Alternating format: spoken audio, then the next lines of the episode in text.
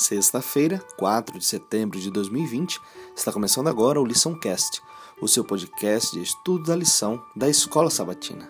E hoje é o dia do nosso estudo adicional. Há muitos anos, uma pequena igreja europeia definiu que precisava fazer algo significativo para o Senhor, pois estava estagnada e ninguém era batizado havia muito tempo. O pastor e a comissão da igreja oraram e consideraram cuidadosamente o que poderiam fazer. Ao estudar o Novo Testamento, eles decidiram estabelecer um ministério de pequenos grupos.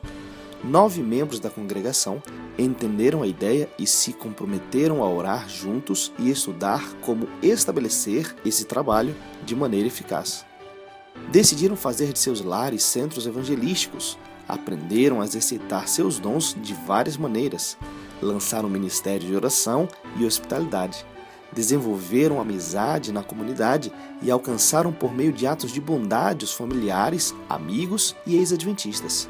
Os líderes dos pequenos grupos começaram os estudos bíblicos em nove casas, com 40 convidados presentes. Eles ficaram impressionados com o que o Espírito Santo fez. Por fim, 17 pessoas foram batizadas. O testemunho dessa igreja, que era pequena e estagnada, é que os pequenos grupos fazem uma enorme diferença.